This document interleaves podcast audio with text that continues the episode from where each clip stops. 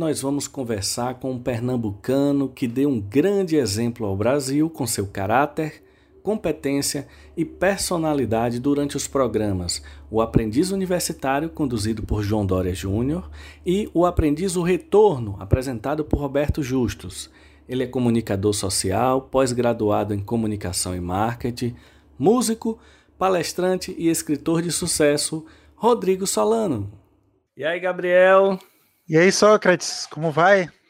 Tudo beleza? Mais uma gravação, hein? Mais uma, cheio de expectativas, virando uma chave importante aí com o nosso convidado de hoje. Muito legal, um prazer estar com ele aqui hoje. E com certeza, e um convidado muito solicitado, toda vez que a gente botava a caixinha, alguém lembrava. Eu acho que é alguém mais da antiga, né, que assistiu ele no programa e tal. Eu sou um entusiasta. Se eu pudesse escolher de todos os integrantes, era quem eu queria mesmo que participasse. E também é um conterrâneo, né? Que minha família é toda pernambucana, então hoje a gente vai ter um conterrâneo aqui batendo papo e você vai conhecer, Gabriel, que o sotaque de Pernambuco ninguém perde. Inigualável, eu ligo né? para minha família, eu digo, opa, Ali eu já sei que é de Pernambuco de longe, porque o sotaque é bem diferente. Tem é umas bom. palavras que não consegue escapulir sem puxar e você vai perceber. Ah, Sem é mais delongas, né? Sem mais delongas, vamos chamar aqui para conversar com a gente Rodrigo Solano, né? Vem para cá, Solano.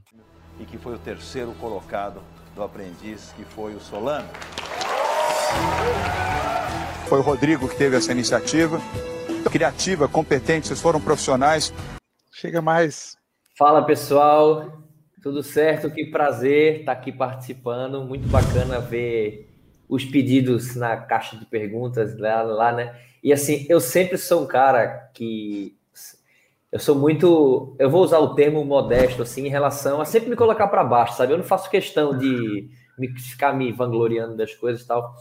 E o Sócrates comentou uma coisa assim: não, se eu tivesse que escolher um participante, seria ele e tal. É massa ouvir isso, assim, porque é, eu, eu tenho essa mania, sabe? Eu acho que é uma autodefesa minha. Eu sempre fui assim. Eu sempre me coloco como. Ah, não, eu sou só mais um, sabe? Mas ao, ao, mesmo, ao mesmo tempo eu reconheço que, que, pelas minhas trajetórias no programa, pelo que eu venho construindo profissionalmente, e eu acho que vai ser um papo legal. Então, eu me indicaria também para bater esse papo, eu acho que vai ser legal.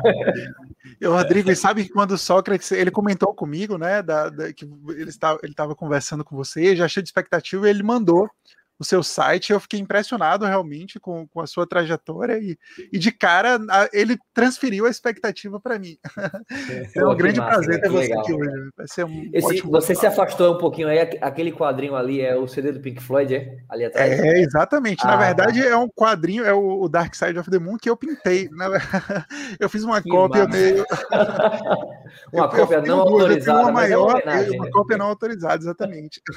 Já é, já é a terceira vez que ele se vangloria que ele pintou esse quadro. Eu não estou conseguindo ver direito aí. É, de é longe, de longe não, não dá para ver os defeitos. De longe, para mim, é o original. É. Pois é. Muito legal. Ô, Rodrigo, e eu falei aqui, já, já falei na introdução, falei, rapaz, era, era muito interessante bater esse papo com você, e também pela sua trajetória, que a gente vai falar um pouquinho depois do programa. Uhum. Mas, assim, quando eu disse que é, é realmente era o participante que eu mais queria conversar, é porque eu assisti os dois, então eu não estou falando de que eu li em algum canto, eu assisti todos os episódios. E você foi o cara que parecia mais do povão. Então, na primeira, na primeira temporada, você tinha várias dificuldades com o inglês, uhum. não tinha aquela linguagem técnica que os outros integrantes, tinha muita gente muito qualificada. E você era alguém que a gente dizia assim: poxa, esse cara poderia ser eu que está ali também cabeça, fazendo coisa, é, tomando martelada, sem uma formação do ponto de vista uhum. empresarial, técnica, né? Então, tentando utilizar a habilidade para poder resolver os problemas. E nisso, você sabe, você foi o cara mais elogiado com relação a caráter, com relação a se virar nos 30. E assim, e, eu, eu queria perguntar o seguinte: de toda essa trajetória que teve ainda durante lá os dois, o aprendiz, como é que ficou a sua família aí? É, essa pergunta, geralmente, o pessoal pensa que a resposta é óbvia, mas a gente conversou aqui com a doutora Não, Jaqueline Góes, que, que foi aqui, sequenciou o primeiro genoma do, do, do Covid aqui no, da, do coronavírus no Brasil. Ela disse: olha, minha família não curti, não. Minha família fica ali em cima criticando para que eu sempre seja melhor. Ou seja, a família faz aquele papel de: olha, não estou aproveitando, não, eu estou de olho para você conseguir mais. E a sua família aí? Em Recife, como é que lidou, eh, como é que é, é, levou em consideração isso? Você na televisão, você é um cara muito jovem, né? E aí, a galera curtiu, a galera fez como? Cara, é, é, é, muito massa essa visão do de que eu realmente era. Talvez o termo não seja esse, mas colocando em, em miúdos assim, o menos preparado, digamos assim, visualmente falando, sabe? eu era aquele cara desprendido da intelectualidade. Eu não quis tentar mostrar o que eu não era. E o que é mais massa disso para mim é que normalmente isso é uma história de reviravolta. Por exemplo, eu entro, as pessoas olham para mim e falam: ah, esse cara não tem um perfil do programa, não vai dar em nada. Aí depois, quando eu saio, fica aquela impressão de: tá vendo? Eu tenho sim. E comigo não é assim. Comigo eu tenho certeza que eu não tinha, sabe, o perfil do programa. Eu, é o que eu falei, eu tinha tudo para dar errado. Só que eu consegui, de uma maneira, obviamente, não estratégica, foi muito natural, assim, não foi um plano meu. Eu vou pegar uma outra linha de abordagem, não era uma intenção, isso era a arma que eu tinha, sabe? E eu acabei conseguindo utilizar dela e fiz com que o João Dória, o próprio Roberto Justo, os conselheiros, gostassem de mim vissem minha entrega profissional e minha habilidade técnica de uma maneira diferente do que eles esperavam. E esse papo da, da família é uma loucura, assim, porque eu sou o filho mais novo da minha mãe e eu sempre fui criado muito embaixo da asa dela, né? Tipo assim, então, sei lá, tipo, eu, meu irmão muito mais que eu, meu irmão foi o primeiro da família, foi muito mais preso do que eu eu tive eu aproveitei o fato de ter um irmão mais velho e tive acesso à rua mais cedo. Então, assim, desde os 13 anos que eu viajava só aqui no Nordeste para jogar futebol, então Aracaju, Salvador, Fortaleza, eu aqui de Recife, sempre viagens próximas, e já ia me desprendendo aos poucos. Mas quando eu me inscrevi no, no reality show, assim, nem eu acreditava que isso ia dar certo, né? Então, em momento algum, eu passei aquela esperança de que não era um sonho, sabe? É diferente de quando, sei lá, vamos supor que eu fosse um cara que desde cedo meu sonho é participar, eu me inscrevo todo ano e eu já dissesse para meus pais: olha, eu vou entrar, eu vou entrar. E não, eu me inscrevi sem nem falar para ninguém em casa, despretensiosamente. Quando eu vi que foram 125.800 inscritos, então não ia dar em nada mesmo para mim. E fui levando. E a cada vez que eu fui que eu ia passando, era aquele misto de medo, mas com não, isso não vai dar em nada, né? E meio que a ficha começou a cair quando eu tive que ir pela primeira vez para São Paulo para fazer uma dinâmica de grupo. Foi quando baixou de 125 mil para 5 mil e a gente foi para São Paulo para fazer uma dinâmica de grupo e eu nunca tinha andado de avião na minha vida, assim. Então foi uma loucura. Para minha mãe, eu ia para participar de um Big Brother e ela ia ficar sem me ver durante muitos meses e acabou acontecendo isso.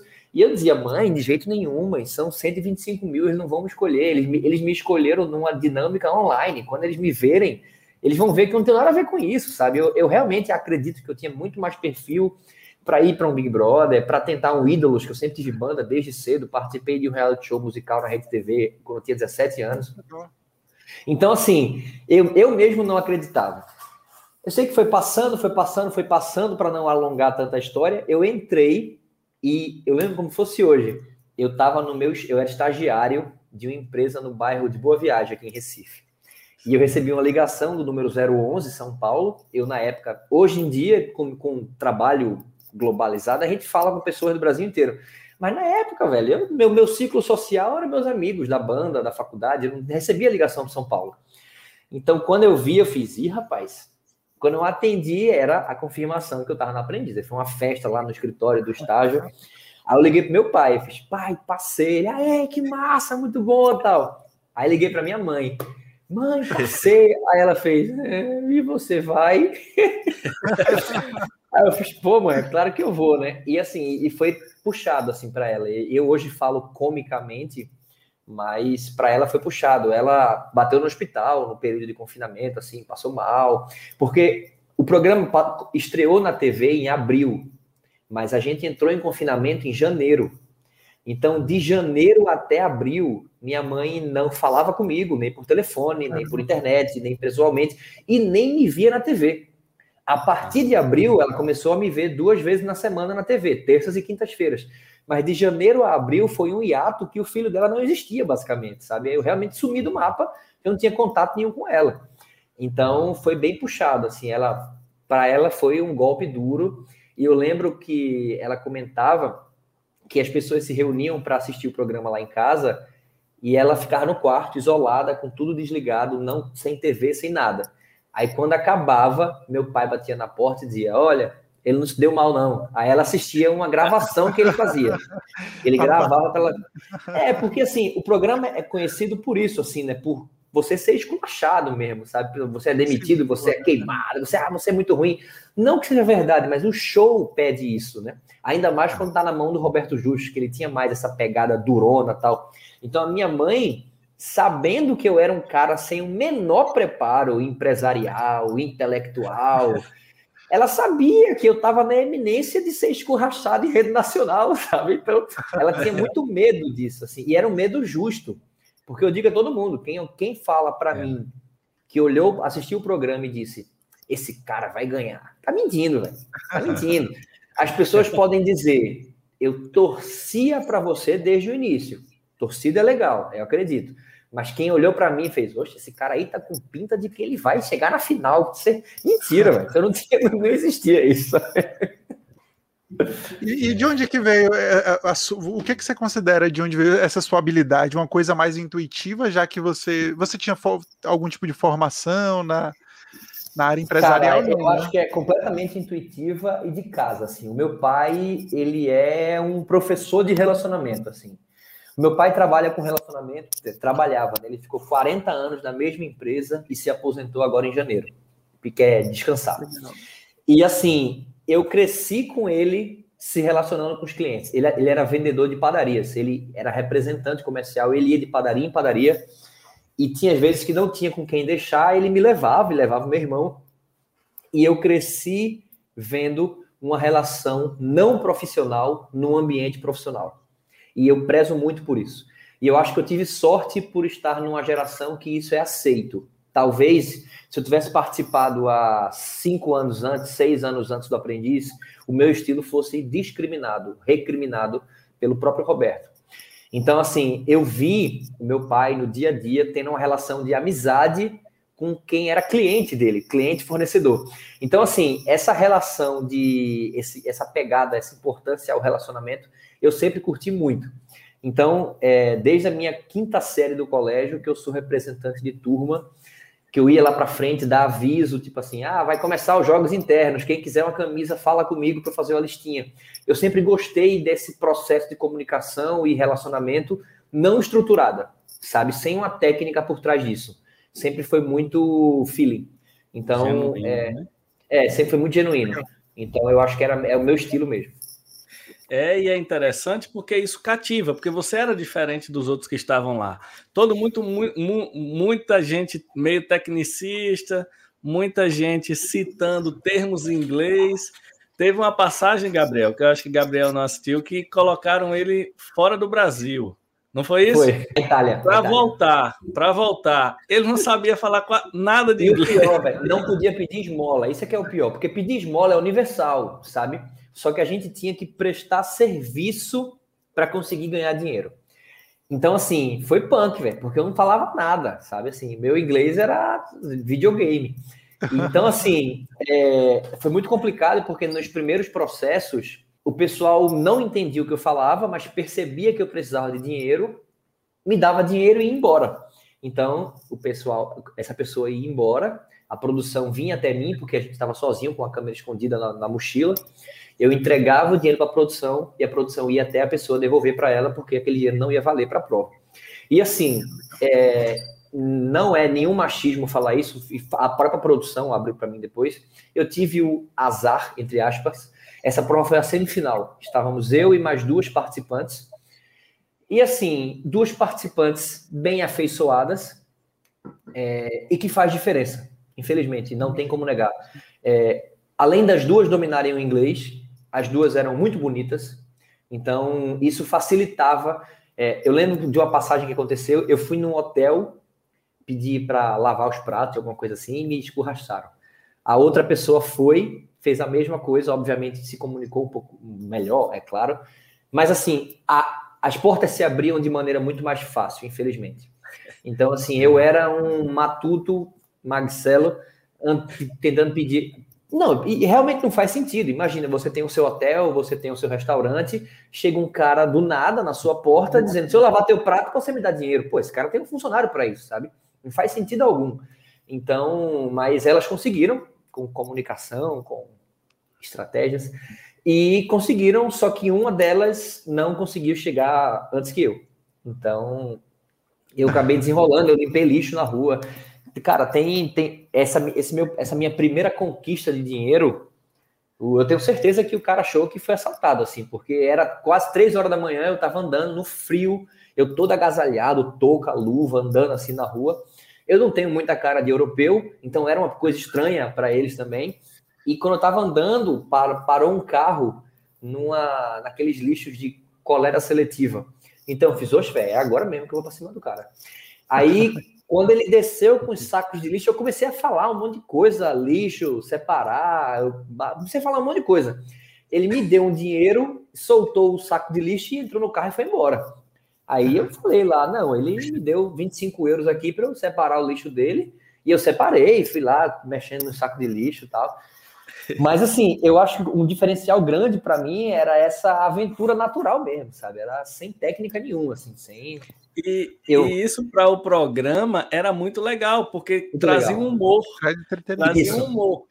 Não era um sofrimento. A gente aqui dava risada, falava, ah, Nossa, o cara lá. Tem uma cena que ficou, ficou clássica, assim. Eu tava no hotel e, e tava tentando me comunicar. Isso ele, ele, passou na TV. Eu tava tentando me comunicar com a pessoa do hotel e a pessoa perguntou é, se eu falava inglês. Eu falei não. Ela fez hablas espanhol. Aí eu lembrei de um episódio do Chaves, que eu sou muito fã do Chaves, que ele fala assim, bem pouquinho, bem pouquinho. Aí eu respondi para ela, mas tipo, de um jeito bem assim, eu falei, bem pouquinho. Aí, em resumo, esse, essa comunicação não deu em nada. Tudo bem, vida que segue. Quando eu chego no, em São Paulo, no programa, tá o João Dória brincando com isso já, velho. Tipo assim, ah, Solane e o seu bem pouquinho. Quando eu cheguei na final, lá na final ao vivo, tá, um milhão de pessoas assistindo, ele falou assim: vamos ver a torcida do Solano lá em Recife. Quando chegou aqui em Recife, tinha uns 20 amigos meus gritando: Ah, é bem pouquinho. Cara, foi uma coisa assim. Eu acho que quando eles, quando eles me selecionaram, eles não esperavam que fosse ter uma veia cômica do programa, sabe? E sei lá, uma veia, uma veia de convivência.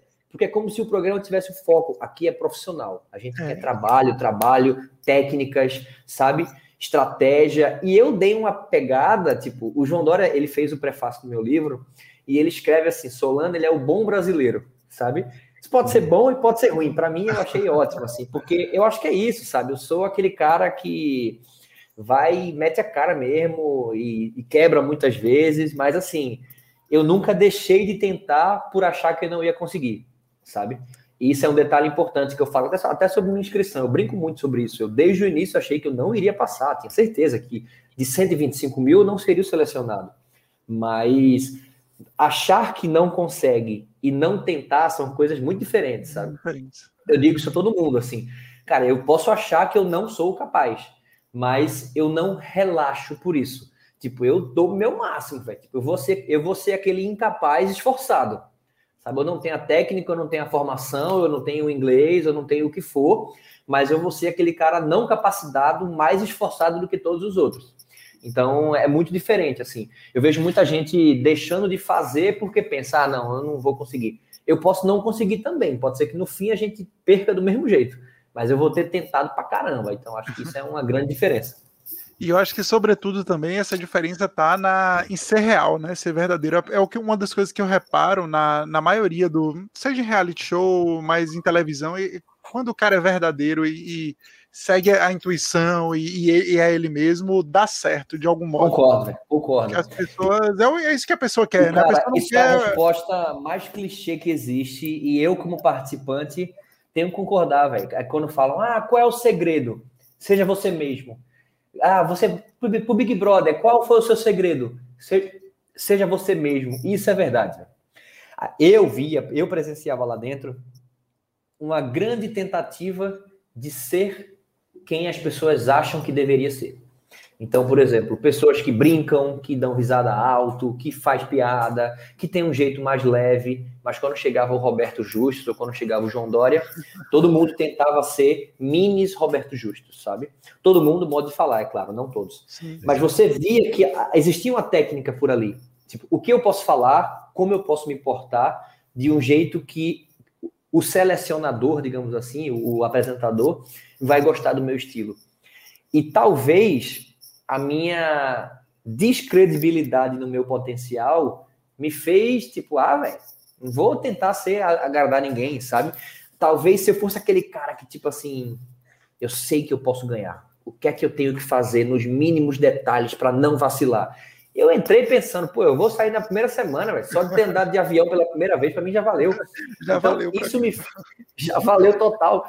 Então, assim, isso me fez entrar com a leveza que, sem dúvida nenhuma, sem dúvida nenhuma, fez diferença nos meus resultados. A leveza fez total diferença no meu resultado, na forma como eu encarava as derrotas, na forma como eu encarava as vitórias, sabe? Não havia frustração de, ah, meu mundo caiu. Não, perdeu, perdeu, vamos lutar para ficar. E também não existia, tipo, ah, ganhei, tô mais próximo de ser o campeão. Não, velho. Ainda mais, cada vitória era uma viagem internacional. Então, assim, eu, eu queria ganhar para curtir minha viagem para Disney. Opa, ganhei, a próxima meta agora é ganhar de novo. Então, não tinha muito, muito planejamento nisso, sabe? Mas, mas é, a gente assistia os intervalos semanais, uhum. né? Então, tinha hora que eu ficava pensando, será que esse pessoal consegue nesse período? Era gravado num tempo curto assim também?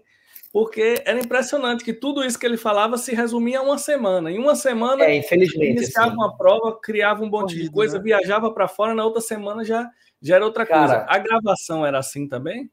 para mim, o aprendiz ele desperdiça gravações riquíssimas, sabe? Porque assim, a gente fica em confinamento total, como eu te falei, de janeiro até junho, quem chegou até a final. A gente grava, as tarefas têm sete dias de duração, às vezes, cinco dias, seis dias, só de tarefa. Agora você imagina, oito pessoas trabalhando durante sete dias, vamos supor uma tarefa, cinco dias, uma tarefa média. Duas equipes, o que não rola de ideia, de discussão, de pensamento. Depois disso, tem a sala de reunião, que a gente discute quem sai e quem fica. Tem uma viagem internacional, tipo, ah, eu passei sete dias na Suíça, cinco dias no, em Orlando, sei lá, tantos dias na, na Espanha. E tudo isso tem que ser resumido em um programa de 50 minutos, cara. Então, assim, é triste você sair. Sério, eu assisti os, os, programas, o segundo eu acho que eu não assisti todo até agora, mas o primeiro que eu saí doido para me ver na TV, eu dizia assim: caramba, velho, só passou isso. A gente fez tanta coisa, a gente deu tanta ideia, a gente negociou com o presidente de empresa, a gente saiu na rua de madrugada tentando vender de porta em porta e resumiu a isso, sabe? Então, assim, eu acho que se talvez não um ao vivo, porque a gente fica no quarto e quando tá no quarto não tem câmera mas eu acho que o Aprendiz é um programa que tem, tinha, né, muito material, riquíssimo, e nunca foi usado. As gravações eram mais espaçadas. Ah, Só para me, me, me, situar um pouco mais, eu assisti algumas coisas esporádicas e eu lembro que, inclusive, o norte-americano, se eu não me engano, era com Trump, né? Que ele, era, ele, ele foi o criador do programa. Assim, ele né? criou, ele criador, não. Eu, sinceramente, não sei se ele foi o criador ou se ele o né? primeiro né? foi com ele. Eu sei que ele foi o primeiro que existiu, ele era o apresentador, e dele saíram todos os outros. Então, por exemplo, o Roberto, o Roberto Justus, ele não é exatamente aquilo. Sim. Mas quando. Tenta captar o, o jeito Exatamente. Dele. Quando foi comprado para o Brasil, o formato era um apresentador, empresário de sucesso, durão, velho, que não dá brecha, que detona os participantes, que humilha a quem erra, a quem faz besteira. Então, o, o Roberto, ele era um cara muito mais leve do que tá ali, só que tem a parte do show, sabe? E talvez por isso o João Dória não se adaptou tanto, porque o João Dória, ele tentou ser um empresário como ele é. Então, assim, você via as discussões, as salas de reunião do João Dória, ele tentava ser muito mais tipo, olha, você está sendo eliminado por causa de tal motivo, você deve melhorar nisso, nisso, naquilo. Então é bom para o profissional, é bom para uma reunião, mas quem está em casa é quer ver o né? show, quer ver a pancada, sabe? Quer ver o cara sendo você não é, é não tem capacidade para fazer tal e tal. E às vezes não é aquilo que o Roberto realmente pensa, mas é o que o show pede, sabe? É. Tá, e aí como é que funciona o programa em si, né? Assim, dá, dá só da, das regras do programa mesmo. Você, é, antes de, de entrar, porque eu tenho algumas curiosidades assim em relação ao, ao processo do dia a dia mesmo, vivendo o programa, mas de forma geral, inclusive para a galera que não conhece, como é que funciona o programa? Porque eu sei que tem várias provas, etc., mas como é que é a, a dinâmica ah, de maneira simples, tá? São Sim. selecionados 16 participantes de milhares de inscritos e esses 16 sempre se dividem em duas equipes, seja lá da maneira que for. Tem vezes que é homens contra mulheres, sorteio, um líder de cada lado e vai tirando o time, feito time de futebol, independente. A partir, a partir do momento que existem duas equipes, cada tarefa tem um intuito profissional. Normalmente, acho que na grande maioria, as tarefas são patrocinadas por alguma empresa e essa empresa passa o que ela quer vender. Então, eu vou dar, vou dar um exemplo a minha primeira tarefa, o patrocinador era o parque da, de Orlando Universal Wizard, sei lá, o parque da Universal. Então, a nossa tarefa foi: cada equipe vai ter um espaço de dois por dois em um shopping, em dois interiores de São Paulo, e vocês vão ter, e vocês vão ter dois mil reais para fazer uma ação nesse shopping de divulgação do parque de Orlando. Somente. Esse era o briefing. Então, com os dois mil reais, a gente pensava se queria fazer panfleto, se queria fazer um stand, se queria fazer gastar esses dois mil comprando uma passagem para os Estados Unidos e sortear. A gente fazia o que queria. Então, era analisado tudo: trabalho em equipe, estratégia, ideia. Então, quando acabava a tarefa, as duas equipes é, eram avaliadas pelo apresentador, pelos conselheiros e pela marca patrocinadora, que é o mais importante. Porque às vezes o Roberto Justo falava, para mim a melhor equipe foi essa. Mas a empresa, a Universal, dizia, olha, quem comunicou melhor a nossa marca foi a outra. Então, assim, era uma análise deles em equipe e definia o vencedor e o perdedor. O vencedor ia para alguma recompensa. Então, assim, é, eu fui o maior vencedor do programa de tarefas individualmente. Então eu fui quatro vezes para os Estados Unidos, Suíça, Itália, África do Sul, Espanha e alguns locais, Rio de Janeiro, Fernando Noronha, Belém, Manaus, na Amazônia. E a equipe que perdia ia para a sala de reunião. A sala de reunião era pancada, sabe? Era era um momento em que a gente ia se defender e a gente principalmente mais do que se defender o que era legal da sala era que a gente não sabia a porrada que a gente ia receber. Então, por exemplo, a tarefa acabou, a outra equipe ganhou. Eu não sei o que a outra equipe fez, porque a minha foi numa cidade, a outra foi na outra cidade, por exemplo. Eu tenho meus pensamentos do porquê eu perdi. E eu vou ter que me municiar de argumentos de por que eu não preciso sair ou por que alguém deve sair. Deve sair. Só que o que, que acontece? Às vezes eu chego na sala de reunião preparado para dizer que, olha, a gente perdeu por isso aqui e eu acho que quem tem que sair é aquela pessoa. Aí na hora que o Roberto ou o João Dória chegava na sala, ele dizia: "Vamos ver aqui o motivo por que vocês perderam". Quando vê é outra coisa completamente diferente, sabe? Quando vê aquilo que eu achei que a gente perdeu, foi a única coisa boa da tarefa, por exemplo. Então assim, a gente realmente ia às cegas e a sala, infelizmente, digamos assim, é o auge do programa em relação ao Ibope, sabe? A sala de reunião é onde o bicho pega, sabe? é onde um ataca o outro, é onde o Roberto fala quem errou, por que errou, é onde, mas infelizmente que eu falo, é porque tem muita coisa boa que poderia ser mostrado durante a tarefa, concepção, estratégia, etc. Mas a sala é, sem dúvida alguma, onde tem mais aprendizado, sabe? A sala é onde eles mostram os erros e porquê dos erros, e eles mostram os acertos da outra e por que a outra ganhou. Então, a gente costuma costumava comentar que assim, quanto mais tempo você ganhava, maior ia ser a sua queda. Isso era inevitável. A gente fez, teve uma hora que juntou-se uma equipe lá, era eu, Caio e Ramon, era um trio, é, que a gente ganhou cinco tarefas seguidas. Nunca tinha acontecido isso em outras edições. Três pessoas ganharam cinco tarefas seguidas. Quando eu falo três pessoas, não éramos só nós três. A equipe tinha nós três e mais três, aí a gente ganhou duas seguidas e foi uma pessoa para outra equipe. A gente ganhou mais duas, foi uma pessoa para outra equipe. Quando a gente ganhou a outra, separou a equipe. Então, assim, esse tempo que a gente passa fora da sala é incrível, não vou negar. Eu queria ganhar sempre, porque cada vitória era uma viagem ou um prêmio. Mas quem está na sala está vendo, olha, a outra equipe caprichou no residual, deixou para a marca uma mensagem disso aqui. A outra, essa equipe aqui caprichou no material gráfico. E a gente que estava ganhando, a gente inevitavelmente entra numa zona de conforto. Não é intencional, tipo, não é porque eu acho que eu sou bom, não. Mas é porque o meu parâmetro sou eu mesmo. Veja, o que eu estou Você fazendo. Você não tem acesso, né? A, a, acesso a outras coisas. O que eu estou fazendo está ganhando, então toda tarefa eu vou fazer a mesma coisa. Dessas cinco tarefas que a gente ganhou, as últimas três a gente encontrou uma empresa lá em São Paulo que fazia pendrive promocional. Tipo, na época, isso era pendrive com a marquinha. Então, no, nos eventos que a gente organizava, a gente entregava o material com um pendrivezinho com a marca da empresa. Isso era, caramba, que massa, um pendrive com a marca da empresa. E a gente repetia, repetia, repetia, até a gente perder. E ver que, tipo, ó, não é toda vez que dá certo, sabe? Então, a sala de reunião era um ambiente massa de aprendizado, de crescimento gigante. O que eu achei super interessante é que os outros participantes torciam muito para ele. Depois que saiu, todo mundo, não, vou voltar no salão. Eu acho que provavelmente por isso.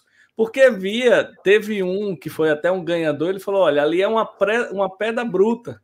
Porque viam que você tinha uma, uma característica que é, era foi muito bom para o programa, pro programa, porque trazia um pouco da população para trazer um cara de é bom coração, verdade... um cara gente boa, um cara com ideia simples, sei lá, vestir um, vestir a roupa de coração e dar um abraço. Ninguém ia pensar um negócio desse, um monte de cara lá do mercado, ele vestia um boneco de coração para dar um abraço. É porque eu aí... acho que eu consegui entrar livre de vaidade, sabe? E tinha muita coisa que. É por isso que eu gosto muito do, do programa do Aprendiz com universitários. Para mim é o melhor formato que existe. Porque são pessoas livres de vaidade. Você pedir para um cara que está há 30 anos no mercado, consolidado, ele pode até pensar nessa ideia. Mas ele, mas não, ele não vai ficar na rua. Cara, eu fiquei de 8 da manhã até 8 da noite, velho, na Avenida Paulista, fantasiado, abraçando o pessoal, vai tirando foto. Então, assim, é, eu, e uma coisa que eu acho legal, até pegando o gancho nisso que você falou, de que as pessoas torciam por mim, é que foi um processo que quem convivia comigo sem gravação conseguiu perceber logo, mas o Roberto demorou a entender que esse meu estilo não é estratégico, é quem eu sou, sabe? Então, assim, quem estava comigo fora da câmera, no dia a dia lá do hotel, que a gente convivia, sem, sem filmagem, Cara, eu sou assim, velho. Eu sou brincalhão, eu sou de me envolver realmente com as amizades, de, de deixar de lado esse negócio de disputa, de ah, quem a liderança, a estratégia. Cara, para mim, a relação com as pessoas vai me levar mais longe em qualquer situação, sabe? E querendo ou não, esse meu estilo é completamente oposto ao estilo do Roberto. Quando eu falo oposto, não é que ele é um cara que não dá atenção às relações humanas, tal e tal, não. Mas eu sou um cara mais. Eu vou usar o termo que você usou, povão. Eu gosto de gente, sabe? O Roberto, ele inevitavelmente, ele tem uma elite, uma vaidade, uma, uma, uma carga por trás dele que faz com que ele não seja tão assim. Principalmente na rotina de trabalho dele. Ele é um cara muito técnico, muito é, agressivo sabe? E eu sou um cara mais leve. Então, assim, demorou. Então, eu lembro que acho que os quatro ou cinco primeiras pessoas que saíram do programa iam para o programa dele e ele perguntava: quem você acha que deve ganhar, que merece ganhar? Aí, Solano, Solano, Solano. Aí teve uma pessoa que saiu que ela não foi da minha equipe nenhuma vez. Ela, tipo, a gente, ela, ela saiu na quarta tarefa, eu acho, e essas quatro tarefas a gente não trabalhou junto. E o Roberto perguntou: quem você deve ganhar? Ela fez, Solano, não. Aí ficou, caramba, por que ele, né?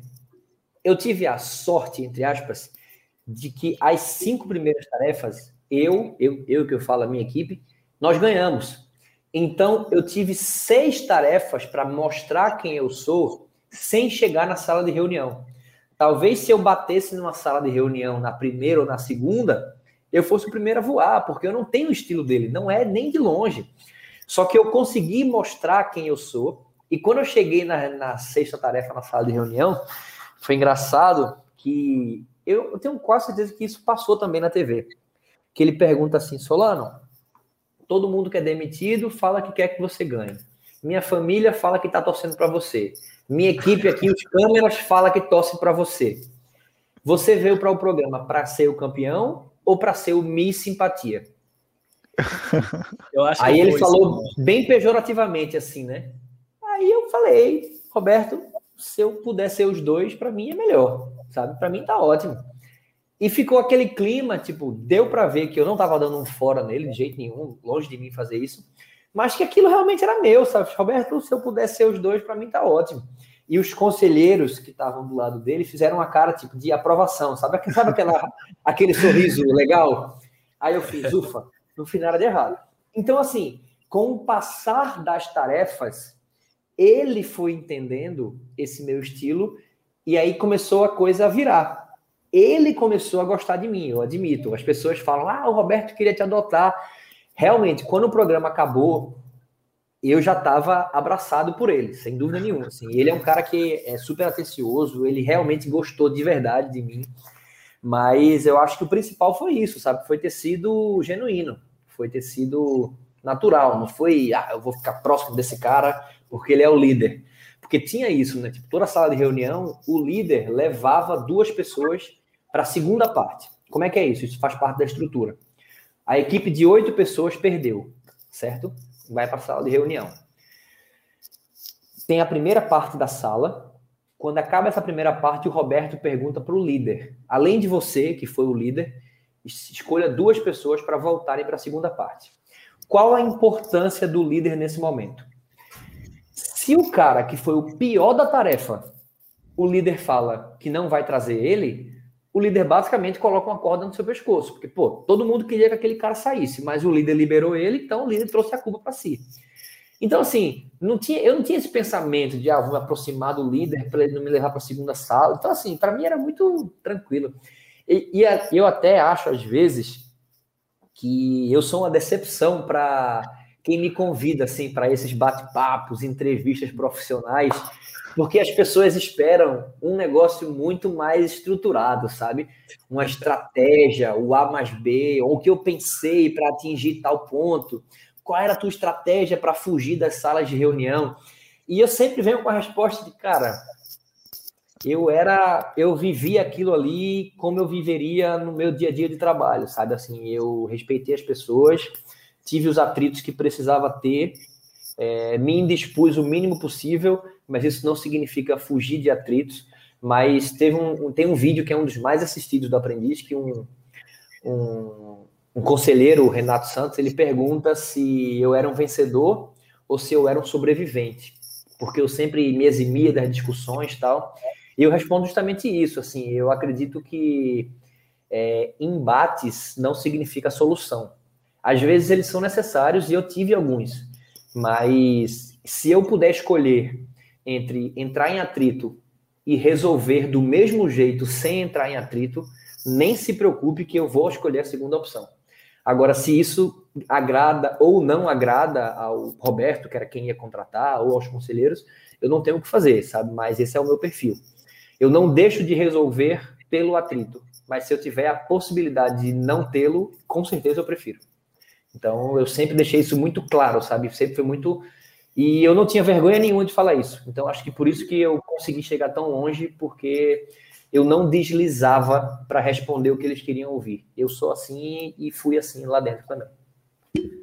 Aí é interessante que você teve uma participação muito bem vista, como você falou. Roberto Justo, se eu não me engano, foi no primeiro que você ficou em terceiro com ele. Não, você... no primeiro eu fiquei em segundo com o João Dória. Ah, depois eu voltei e fiquei em terceiro com o Roberto. Foi com, com, com o Roberto Justo. Mas aí você ficou muito bem, todo, uma, uma, todo mundo que assistiu gostou muito da sua postura, até por essa, como você falou, tudo isso que você já falou.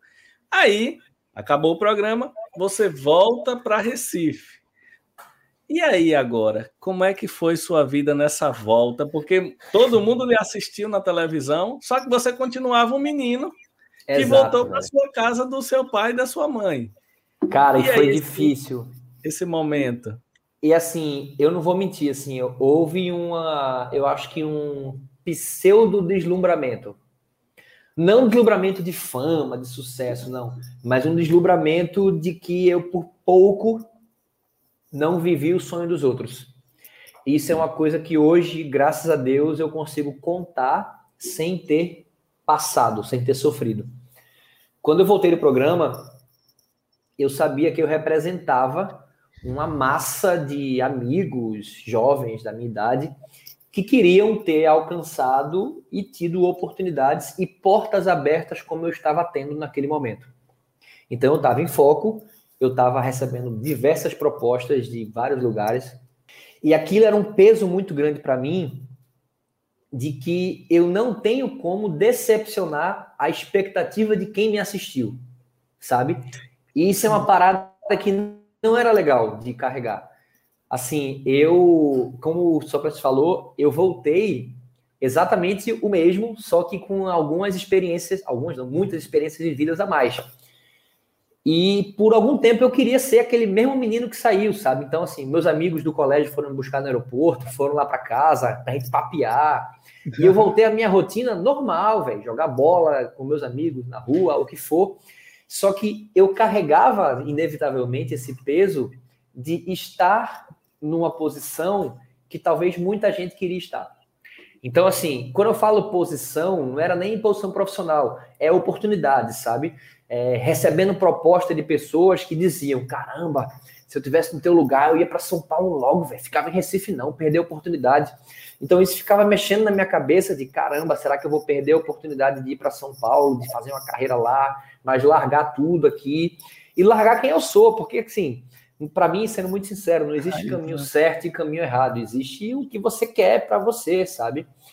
E, claro, o que existe é caminho que talvez se ganhasse mais, talvez caminho que se ganhasse menos, aí são suposições. Mas eu sabia que eu não queria ir para São Paulo naquele momento, sabe? Eu queria ficar na minha casa, velho, com meus pais, curtir a minha essa minha fama, talvez, com meus amigos, sabe? E isso, ah, isso é profissional? Ah, isso é perder oportunidade? Não sei, velho. Isso é quem eu sou e quem eu era naquele momento. Então, eu cheguei a fechar contrato com a Vivo de São Paulo. Tava tudo certo, tal, assim, conheci meus chefes. Eu passei muito tempo em São Paulo, então eu fui para lá, via o escritório que eu ia trabalhar, dei uma volta lá com o chefe. Só que no programa, eu ganhei dois prêmios para curtir depois do programa. Eu ganhei um curso de um mês em Salamanca e ganhei uma viagem para a Copa do Mundo na África do Sul. Oh, então, como, como os prêmios foram dados pelo programa, a empresa que me contratou pelo programa falou: vá curtir seus prêmios, nada mais justo, e depois você vem trabalhar. Quando eu estava nessa viagem em Salamanca, eu recebi uma proposta de Recife que cobriu o que eu iria receber em São Paulo. E foi uma festa, né? Tipo assim, para mim, para os meus pais também e tal. E é aquela coisa, velho. Até hoje eu convivo com a incógnita de que poderia estar tá ganhando ou ter ganhado muito mais em São Paulo ou não. Mas eu vou ser muito sincero, velho. É uma incógnita que eu não carrego com o menor peso, velho. Menor peso. Assim, é, sabe que eu prefiro muito mais a possibilidade de talvez ter ganho menos naquela época do que ter mudado minha rotina, ter, sei lá, talvez caído numa depressão, solidão. Eu sou um cara muito de raiz, sabe? Assim, eu sou um cara muito do, próximo dos meus pais, dos meus amigos. Então, é, eu por muito pouco não realmente caí no peso de uma cobrança de um sonho que não era meu, mas tudo deu certo e estou aqui feliz da vida, independente se estou ganhando o máximo que podia ganhar ou não, mas estou muito satisfeito e para mim isso é o que importa. Mas assim, de todo jeito tem uma cobrança com você ou sua ou de alguém, tipo assim, voltou, beleza, voltou para sua cidade e tal, mas aí tem que fazer alguma coisa. Talvez antes você não precisasse fazer alguma coisa. Voltou para Recife, beleza, teve a proposta de emprego, mas aí fica aquela expectativa, talvez, de você mesmo uhum. ou da sua família, sei lá, tem que fazer alguma coisa. E aí você conseguiu fazer alguma coisa assim, utilizando. Cara, então, eu vou ser muito sincero, quando eu cheguei, eu queria voltar à minha vida normal queria entrar numa empresa, trabalhar durante 40 anos, feito meu pai, que sustentou minha família e tudo ok. Só que o fluxo de informações e de coisas que o, que o aprendiz gerou para mim acabaram me fazendo acreditar, acreditar não, me acabaram me fazendo gerar outras coisas. Então, por exemplo, eu falando um pouco sobre cobrança pessoal, essa empresa de Recife que me contratou é um grupo universitário. E esse grupo universitário é famoso, era na época também, por fazer propaganda de tudo. Tipo assim, ah, o cara é campeão de cuspe em distância. Faz um outdoor dele lá, sabe? E assim, durante aquela época me preocupou muito. Será que estão me contratando pelo profissional que eu sou? Ou estão me contratando para eu ficar um tempo fazendo propaganda, porque eu estou na mídia e depois isso vai passar? Então, eu fiz um acordo com eles que eu não iria fazer nada de propaganda, de outdoor, de comercial de TV, de nada, por mais que isso pudesse ir de encontro a me manter na mídia, como muita gente pensa, mas eu acho que era uma cobrança minha comigo, sabe? Eu acho que nisso eu concordo com o Sócrates. Eu tinha essa cobrança, eu quero ficar numa empresa que me cobre resultado, e não porque eu estou fazendo a propaganda de que o cara que chegou na final do aprendiz é, trabalha aqui. Então, assim, isso sim eu tinha essa cobrança minha de entregar resultado, que eu sempre tive, sabe? Embora eu tenha essa pegada leve, é, quando entra no trabalho eu fico meio chatão. Mas é, o que acabou acontecendo é que, por exemplo, eu fui convidado para fazer uma palestra e neguei, falei, não, de jeito nenhum, velho. Eu não gostava nem de apresentar trabalho no colégio, fazer uma palestra, porque fui convencido a subir num palco só para responder pergunta, tipo um papo que a gente está tendo aqui, Fui uma vez, gostei, os alunos começaram a perguntar, os alunos de uma faculdade, foi em Maceió a primeira vez. E eu fiz, caramba, velho, tem perguntas que eles fazem que eu acabo contando sempre a mesma história, sabe? Eles fazem perguntas que eu sei que eu consigo montar um esqueleto e fazer uma apresentação, um monólogo, digamos assim. Foi aí que eu criei minha primeira palestra. Aí eu fiz uma palestra que o evento foi em Recife. Minha primeira palestra foi para 2.500 pessoas, velho. Eu tenho uma foto, foi no Teatro da Federal, aqui em Recife. Eu tava, é, não sei qual o termo aí, eu tava bem nervoso. E, e assim, eu lembro que assim, eu não sabia, eu não tinha a menor noção, não tinha um estilo próprio. Eu fui de terno e gravata, parecia um pastor. E depois daquela palestra, eu lembro como fosse hoje, velho. Eu fiz aquela palestra e eu fechei mais seis. Foi Belém do Pará, Campo Mourão, no Paraná, Tangará da Serra, no Mato Grosso do Sul, um em Natal, um em Maceió e acho que a outra foi em Floripa. Então eu fiz, caramba, um teste virou uma profissão, sabe? Tipo, para mim naquele dia eu estava subindo no palco para fazer minha primeira palestra e acabar, ia chegar em casa e ia dizer, e aí, gostou, não gostou, quer continuar, não quer? Só que eu saí de lá já com um compromisso de dois meses atrelado para aquilo e, obviamente, sendo uma renda extra ótima, e eu fiz, caramba, e eu, eu acabei vinculando isso a, assim, eu quando era mais novo, meu sonho era ser músico, né? Então, assim, eu achei que ia viver disso, que ia viver de música. É, eu cheguei a gravar CD, programa de TV, era uma meta quando um pouco mais velho ir para São Paulo tentar a vida lá. E eu comecei a conseguir com o meu trabalho realizar uma frustração de músico, que é de fazer uma turnê. Caramba, eu, eu, lembro como fosse hoje, eu acho que foi o meu irmão que comentou comigo, que a gente tinha banda junto. Eu postei uma vez uma, numa rede social minha agenda. Aí tinha, tipo assim, sul, sudeste, nordeste, norte, tudo em datas próximas. Assim, eu teve um final de semana que eu fiz sexta em sexta no Paraná e domingo em Petrolina. Então eu fui de uma ponta a outra. E ele comentou isso comigo. Ele fez: caramba, tu tá basicamente em turnê, velho. Vai, faz o show, termina, tira foto com todo mundo que tá no evento, vai pro hotel, pega avião, vai embora. E eu fiz, cara, aquilo acabou vindo para mim, sabe? O próprio livro também que eu lancei, que eu lancei no ano passado, foi uma demanda que eu vou ser muito sincero. Eu nunca imaginei que fosse escrever um livro, mas eu realmente tinha muita história que eu queria contar e acabou que entre uma palestra e outra as pessoas perguntavam: caramba, tem mais algum material teu que eu possa acompanhar? Já que eu vi a palestra, tem, tem, tu tem canal no YouTube, tu tem livro? Eu, pô, não tenho, velho, mas te, passou uns seis meses que eu botei a cara para escrever e lancei também. Então, assim, eu vou ser muito sincero, a minha cobrança ela é muito que o meu trabalho esteja sendo entregue, sabe? É, eu gosto muito de, de para mim, eu estou sentindo muita falta de fazer palestra presencial, embora eu, eu fiz, fiz palestra online. Ah, vai, legal, beleza mas não se compara. Nunca é a mesma sabe? coisa. Nunca é a mesma coisa, nunca é a mesma a coisa. que dá aula, a gente sofre muito disso. Nossa, vocês são heróis, velho. Cara, vocês são. Caramba. Eu fico vendo a aula online, meu amigo, vocês é. evoluíram, vocês tiveram que em um ano evoluir mais do que o iPhone do 4 pro 12.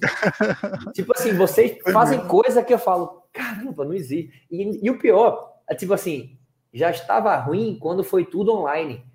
Agora que abriu, quem está na sala de aula tem que dar atenção mútua quem está na sala presencial né? e quem está. Cara, então assim, é, é muito complicado. E é, é muito complicado. Bem, bem complicado. Então a minha cobrança, rodei, rodei, rodei, respondendo a pergunta, é isso. Assim, é eu curto novos projetos. Nessa pandemia criei um projeto musical que não é nada profissional, é só de um hobby mesmo. Mas eu gosto de estar sempre nativo, assim. Eu sou um cara de estar sempre nativa, juntando pessoas e fazendo coisas acontecerem. Rodrigão, neste eu lhe perguntar umas coisas aí sobre a música, já que você falou, eu também sou um entusiasta grande da música. Mas alguma coisa? Cá, sobre... Como é? Eu, eu enrolo, né? Eu enrolo, eu toco pouquinho de, de guitarra, um pouquinho de, de, violão, baixo, mas só só esportivamente mesmo. De... Eu compartilho mas... com ele essa frustração de ser um músico frustrado, viu, Gabriel? É, pianista, depois, grande pianista aí, Sócrates, quando, quando a gente nossa abertura, nossa abertura é. do podcast é uma criação dele, você vai ouvir. Que massa! a, a, música abertura do podcast é autoral, que eu gravei aqui em casa, botei aí, ficou até legalzinha. Massa, mas é aquilo, para tentar matar um pouco a saudade é dessa isso. frustração de. Cara, eu tenho aqui meus, meu, eu sou baterista, né? Tá aprendi, a, aprendi a tocar violão na pandemia. Nunca soube tocar violão. Porque, assim, eu, sou canhoto. Então, o tal do canhoto, para aprender é fogo. Aí, qual era a minha estratégia? Eu comprei um violão, inverti as cordas para aprender do jeito certo. Aí eu tentei, tentei, tentei e não conseguia. Aí eu pensei, pô, se eu fizer isso, eu vou ser dependente do meu violão. Vou chegar numa roda de amigos, vou ter que ter o meu. Aí, quer saber, eu virei de volta e hoje eu toco ao contrário. Igual a ah, Edgar Candurra. Eu pego um violão normal, vira o cabeça para baixo. Como a Carter e toca, consegue também. E toca. Então, legal. Então, assim, mas é isso que você falou, é uma frustração, não vou negar, assim. E, e outra, eu faço essa alusão de que eu consegui, com as palestras, é, ter, suprir um pouco dessa minha vontade de turnê, etc. Mas, assim, não compara. Não compara, assim, sabe? É, o sentimento de fazer show para tantas mil pessoas, que eu tive, obviamente, não famosamente, mas tive essa oportunidade, cara, é incomparável, assim, é outra pegada. Eu gosto muito também de fazer palestras para as suas tantas mil pessoas, é um outro sentimento, sabe? E é até um sentimento, talvez, de idolatria maior. Porque quando eu estou numa palestra, as pessoas estão ali por mim, sabe? Eu sou o centro das atenções, não é a minha voz, não é a minha letra, sou eu e acabou. Isso é massa. Mas a música é, é outro patamar. Assim, é, uma parada inexplicável. Você, você, já já eu vou, vou te fazer umas perguntas mais específicas do, do contexto musical, mas vem cá, você conheceu o lugar pra caramba, não foi aí do. Pra caramba. E eu queria saber um pouquinho especificamente dos lugares e também das provas. Você falou da Itália, mas qual foi a que você mais gostou assim das provas do, do, do programa? Cara, é, eu saí de um. E, e, também, assim, eles, eles, eles obviamente, eles pagavam tudo, Mas é, só emendando a pergunta com a curiosidade, o, e, e, os bastidores, assim, como é? Tipo, para eles filmarem, você ficava com a câmera, mas é como é que eles demais, pegavam a imagem? Conta aí pra gente como tá, é Tá, vamos lá. Em relação às viagens, né? Eu saí de um. Nunca andou de avião para basicamente conhecer vários continentes. Então, assim, eu cada tarefa, cada, cada vitória né, era uma recompensa. Então, a gente teve 15 recompensas. Eu ganhei 11 tarefas. Caramba. Então, eu fui em prêmios separados, tá? Orlando foi a primeira, Miami foi a segunda, aí teve Suíça depois, aí teve Rio de Janeiro, Fernando de Noronha, Belém, Manaus, Nova York, Seattle. Seattle, cidade do Irlanda aí, muito legal. Independente, eu vou lembrar. Mas assim, o que, quando perguntam qual foi a melhor, o aprendiz teve uma coisa que era massa, que assim, cada recompensa atingia um local que é incomparável. Vamos lá. Primeira recompensa, os parques lá de Orlando. Pô, bicho, para mim que só ia no Play Center aqui, aquilo ali é uma coisa e, assim, eu gosto de verdade, tá? Assim, hoje que graças a Deus eu tenho minha condição financeira, é, as minhas duas viagens de família internacional, Orlando, velho.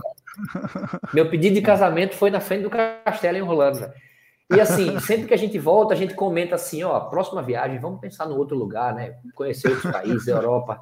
Quando a gente vai tirar férias, Orlando. Então, assim, eu já, eu, já, eu já gostava daquilo sem nem conhecer. Então, massa. Tá, eu pensei, pô, bicho, impossível ter uma recompensa melhor que essa. Aí, beleza. Aí a segunda foi Miami. Em Miami, a recompensa era dirigir carros de luxo. Então, eu dirigi Ferrari, Lexus, Bentley. A gente, e, de, e no outro dia, a gente foi para Miami Beach, no iate do Romero Brito, cedido por ele. Então, putz, velho, caramba, o que, é que é isso? Aí a terceira foi Suíça, menos 15 graus, neve, esquiar. Putz, eu só faltava comer a neve.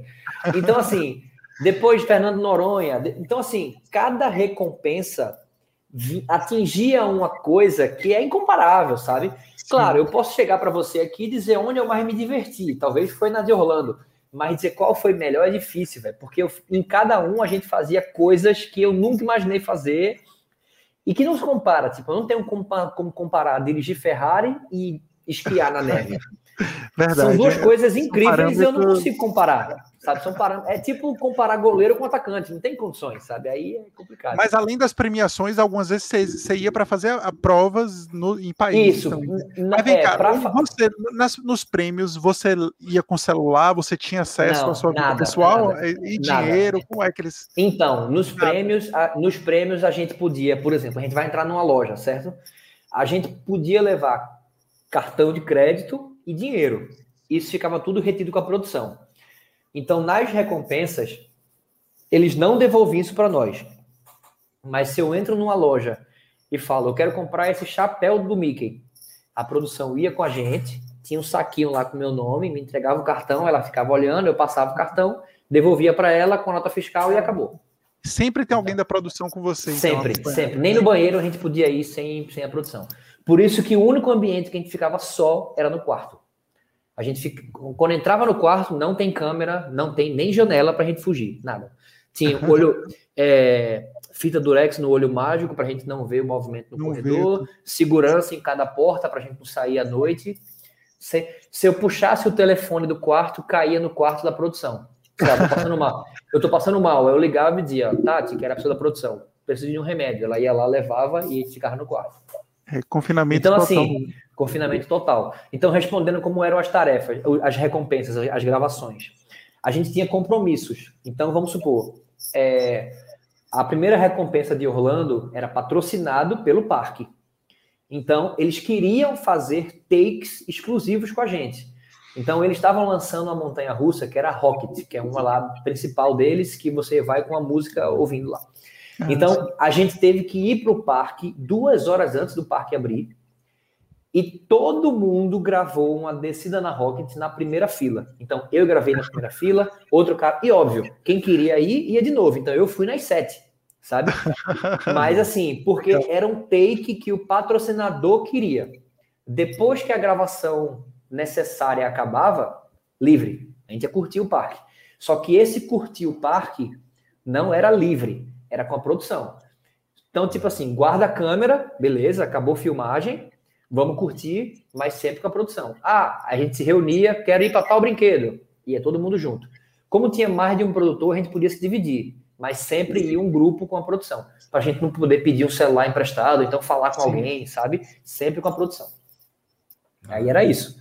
Aí a gente gravava, por exemplo, para esquiar, gravava um takezinho ali, um takezinho aqui, porque a empresa de esqui lá patrocinou aquela tarefa. Depois ficava horas lá curtindo como uma pessoa normal, brincando, se divertindo. A pessoa da produção tinha uma câmera fotográfica, já que a gente não tinha ah, celular. Pelo menos então, isso, né? Para registrar pelo menos, Pelo menos foto a gente tem disso. E no fim, quando a, quando a pessoa era eliminada, eles entregavam essas fotos. Ah. Sim, e aí as provas, como é que tinha prova também nesses lugares, né? Prova então, poucas, poucas provas. A gente só fez prova na Itália, no Rio e numa tribo em Manaus. Não, no Pará. A gente teve uma tarefa da Vivo que era numa cidade que até um mês atrás, dois meses atrás, não tinha telefone, não tinha internet, não tinha nada. E a Vivo instalou uma, uma antena. E a nossa tarefa era fazer um documentário de como a chegada da Vivo na, no, na, naquela situação impactou a cidade. Cara, impressionante. Assim, gente que não falava com família há 10 anos, gente que morria porque passava mal, não tinha como ligar para o hospital, tinha que ir correndo alguém e tal. Era a cidade de Belterra. Então, assim, a gente foi recebido por tribo indígena, uma parada louca, assim, tal. Então, muita experiência massa, assim, muita experiência massa. Então, acho que foram essas as vezes que a gente viajou para fazer a tarefa. Normalmente era em São Paulo. A grande maioria das tarefas era interior de São Paulo. A gente fez várias tarefas em interior. Ainda mais quando o programa começou a passar na TV, a gente começou a ficar conhecido. Então a gente estava fazendo uma tarefa na Paulista, a galera, eita, o pessoal do Aprendiz. Então, as últimas tarefas que a gente estava gravando quando já estava no ar, é, a gente começou a fazer mais para os interiores, foi a Itália, foi a, a própria final foram em dois interiores, Sorocaba e Piracicaba. Então, era sempre tentando fugir dessas, dessas visões aí. Mas aí, aí, Rodrigo, você voltou, foi trabalhando, terminou tudo certinho, vai voltar para Recife, vai trabalhar. E aí, salvo engano, dois ou foi três anos depois. Três anos depois. Três anos depois, mais um convite, né? E aí, por que você aceitou o segundo? Né? Cara, acho que foi. Eu acho que eu aceitei o segundo por irresponsabilidade mesmo, assim. É, na verdade, assim, é um misto de irresponsabilidade com uma confiança, sabe? Que eu, eu dificilmente uso esse, essa expressão, autoconfiança, mas eu sei que eu tenho. E eu lembro como fosse hoje, eu estava dirigindo quando eu recebi a ligação do diretor do programa. E eu falei para ele, eu fiz, cara, muito massa a oportunidade de participar novamente. É muito massa esse formato do Roberto Justo estar tá voltando para Record, mas eu tenho muito a perder, sabe? Assim, eu fui segundo lugar, estava já tava bem colocado profissionalmente, estava viajando por aí fazendo palestra tal. Imagina eu, eu entro de novo, sou o primeiro é. demitido. Quem é que vai querer ver a palestra do primeiro demitido? É. Aí ele fez: Não, eu entendo, realmente é uma decisão difícil, é uma exposição. Você quer que eu ligue para você à noite para você decidir? Aí eu fiz: Não, eu topo. aí ele fez: Como assim? Eu fiz: Não, bota meu nome aí, porque se eu for pensar depois eu não vou topar, não. E foi isso que aconteceu. Falei com ninguém, não consultei ninguém. Não deu tempo nem de eu dizer assim: se falar com meus pais, ó, pai, mãe, eu, eu tô aí, recebi oportunidade, nada. Na mesma ligação que eu recebi o convite, eu aceitei. Foi só comunicar. Aí eu vi tudo isso. Meu Deus, você tá louco. Imagina você é o primeiro demitido, você vai queimar uma trajetória que você fez. E assim, e o programa, sendo muito justo, ele não, ele não separa só pessoas boas e pessoas ruins, sabe? Você tem que estar no lugar certo na hora certa. Tem pessoas muito boas que pegam uma equipe complicada, tem pessoas com muito potencial, mas que pegam uma tarefa de vendas, e vendas não é o forte dela, então ela acaba saindo. E o público que está assistindo, ele é animal, sabe assim. Ele não tá nem aí para variáveis. Ele não tá nem aí para, ah, mas ele ficou selecionado entre 125 mil inscritos. Ah, mas ele é um cara muito bom de, de tecnologia e a tarefa era de vendas. Ninguém tá nem aí, velho. Quem assiste o programa, primeiro demitido é um bosta, sabe? É. Então, assim, eu tinha esse medo, não vou negar. Mas é aquela coisa, sabe? Tinha um treinador meu de futsal que ele dizia assim: é, a gente não pode deixar de ganhar por medo de perder, sabe? E eu acho que é muito isso, assim, a gente às vezes deixa de ganhar, deixa de se lançar em coisas mais difíceis, tipo, ah, eu vou deixo de se, de se arriscar um pouco mais por medo de perder o que a gente já tem. Então, assim, eu não sou adepto da irresponsabilidade, não tem que se lançar em tudo, qualquer desafio, não, também não é assim, obviamente. Mas eu acho que a gente tem que pensar bem que às vezes algumas oportunidades aparecem e que vale a pena, sabe? Para mim valeu a pena demais, assim, eu desci um degrau no pódio, saí de segundo para terceiro, mas sem dúvida alguma, meu ganho nessa minha segunda participação foi muito maior por N é, motivos, sabe? Segunda exposição, né? Novas pessoas conhecendo. Cara, eu voltei para mídia, isso é inevitável. O meu primeiro programa que eu participei foi com universitários, então tinha aquela pulga atrás da orelha de ah, ele foi bem só porque era com universitários, quero ver com o pessoal mais velho. E esse segundo era o contrário, era o mais novo. Tinha gente lá que tinha ganho, que tinha ficado em segundo lugar do Aprendiz 1, que já estava há 10 anos no mercado. Então eu fui o mais novo da edição. Então eu tinha esse peso. Outra, tudo isso são traumas meus, tá? Que eu talvez nem sabia, mas eu tenho certeza que passaram na minha cabeça. Outra coisa, muita gente dizia: ah, Solano só se deu bem e ficou em segundo porque era com o João Dória. Porque o João Dória, porque o João Dória tem um perfil mais relacionamento. Se fosse com o Roberto Justo, que é mais porrada, ele ia ser o primeiro demitido. Então, assim, eu tinha, eu sabia que isso existia, sabe? Eu tinha essa frustração em mim de até eu mesmo pensar, caramba, será que eu ia me dar bem com o Roberto Justus? E, pô, o programa é dele, velho. Assim, sou um admirador gigantesco do João Dória, política à parte, mas gosto muito dele. E, mas o programa, ele é do Roberto. O programa, ele ficou conhecido pelo Roberto Justo, então eu queria ter a oportunidade de participar com ele. Mas claro que tinha aquele medo, caramba, será que vão me dar mal, velho? Porque não tem nada a ver com o perfil dele. Mas assim, para mim, eu acho que foi a melhor coisa que eu fiz, foi me lançar de novo. Foi um novo desafio, foi uma nova adrenalina e para mim foi muito massa, muito massa. É. Para quem quer assistir, consegue em algum lugar no YouTube? Consegue. Rever?